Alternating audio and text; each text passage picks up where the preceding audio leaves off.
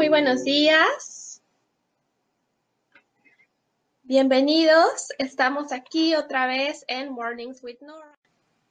Y bueno, para entrar a hablar de la inteligencia emocional, vamos a recapitular un poquito. Hablamos de que la inteligencia emocional es cómo proceso mis propias emociones, cómo proceso las emociones de otras personas y luego qué hago con esta información que yo ya tengo. Es importante tomar acción sobre nuestras intuiciones, sobre nuestras percepciones para llevar a cabo la inteligencia emocional y todos sus componentes. Hablamos de que uno de los primeros componentes era la Em, perseverancia. Dijimos, ¿eres, ¿eres perseverante o eres testarudo? Y entonces vamos a hablar el día de hoy de percepción social. El, segundo componente del que hablamos fue del optimismo. También recapitulando, cuidando de no caer en un optimismo tóxico que no nos permita conectar con nuestras emociones, sino un optimismo que nos permita motivarnos para desarrollar todas nuestras acciones desde una actitud creativa. Entrando al tema de percepción social, nosotros como seres sociales estamos todo el tiempo interactuando, estamos eh, siempre a disposición de la mirada de un tercero en todas las circunstancias, excepto por supuesto cuando estamos solos. Pero siempre que estamos interactuando, hay un tercero que está percibiendo todo el tiempo cómo nos vemos, eh, qué decimos, em, cómo nos desarrollamos socialmente. Vamos a empezar con un ejemplo. Imaginemos que tú estás buscando un trabajo vas a una entrevista a una nueva empresa.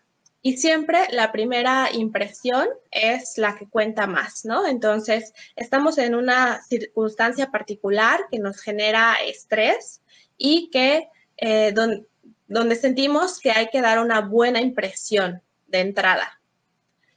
Cuando llegamos a, a este trabajo, vemos, por ejemplo, que hay eh, mucha seguridad y aunque nosotros íbamos muy bien de tiempo, nos vamos retrasando en la entrada a dar nuestras credenciales y seguimos avanzando y de pronto nos checan no sé qué y hay que dejar la bolsa o el portafolio en algún lugar y hay que entrar a una oficina donde nos pasan a otro lugar y llegas 10 o 15 minutos tarde por esta razón que no pudiste anticipar.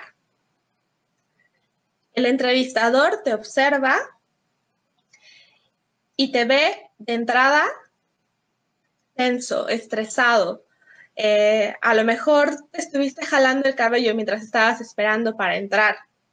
Llegas y tartamudeas, no te presentas adecuadamente o el, o el dar la mano no es lo suficientemente firme, que es algo que también consideran muchas personas en una primera interacción.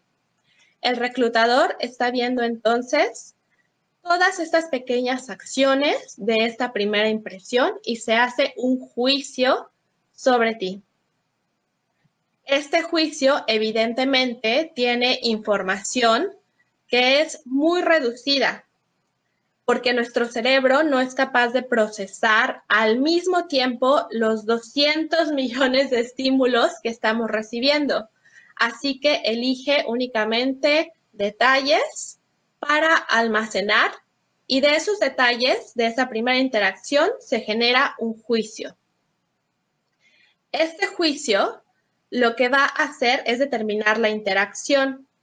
Así que cuando tú empieces a dialogar en esta entrevista, ya vas a tener, digamos, un punto desfavorable porque ya tuviste un resbalón, ¿no? Llegar 10 minutos tarde.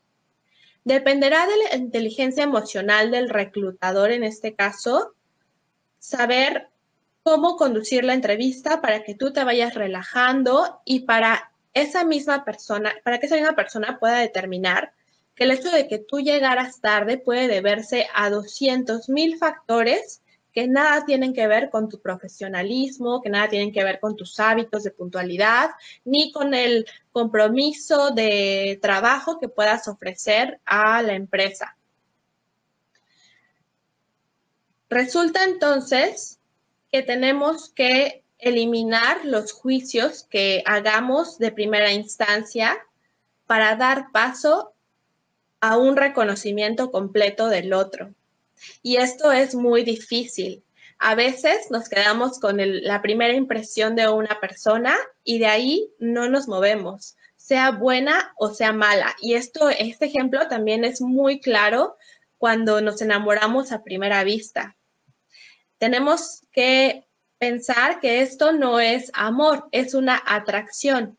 Pero sucede lo mismo, conoces a alguien, ves eh, pequeños detalles, el físico, detalles que tú consideras atractivos, escuchas a lo mejor la voz o eh, revisas la interacción que está fluyendo, primera impresión, estoy enamorado, estoy enamorada.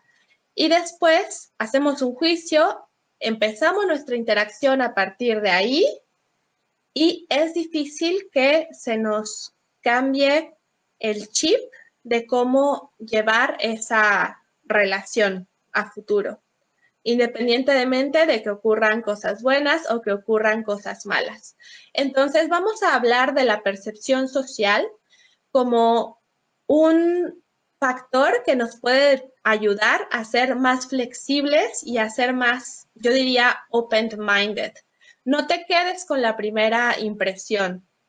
No trates nada más de juzgar a una persona por esta primera impresión y por esos pequeños detalles que, con los que te quedas, sino sea abierto, de una mentalidad clara, neutral desde donde puedas ver al otro sin juzgarlo, esperar a que las interacciones evolucionen y se vaya revelando la naturaleza de la otra persona y la naturaleza de la interacción que puedes tener con el otro. En percepción social también estaríamos hablando de que algunas personas son percibidas como que tienen mejor inteligencia emocional que otras. Algunas personas tienen mejor escucha, mejor disposición al liderazgo, más flexibilidad, más adaptabilidad, mejor trabajo en equipo que otras. Y esto puede ser determinante para el futuro profesional, por ejemplo, para el éxito social, incluso para las interacciones con tus vecinos. Hay quienes ya desde el principio apuntan como personas que pueden resolver conflictos y otros como personas que los causan. Recuerda que la inteligencia emocional es una habilidad que se puede entrenar, que se puede aprender y que aunque no hicimos mucho énfasis en ella antes, siempre estamos a tiempo de trabajarla y de evolucionar. Bueno, eh, te invitamos de nuevo a que le des like a la página, a que nos sigas en nuestras redes sociales y nos escuches en vivo por adnradio.tv, nuestra página web, puedes visitar, escuchas ahí música sin interrupciones. Eh, tenemos el programa ahorita a las ocho y media, también esta repetición en inglés, si te quieres quedar a verlo o recomendarlo.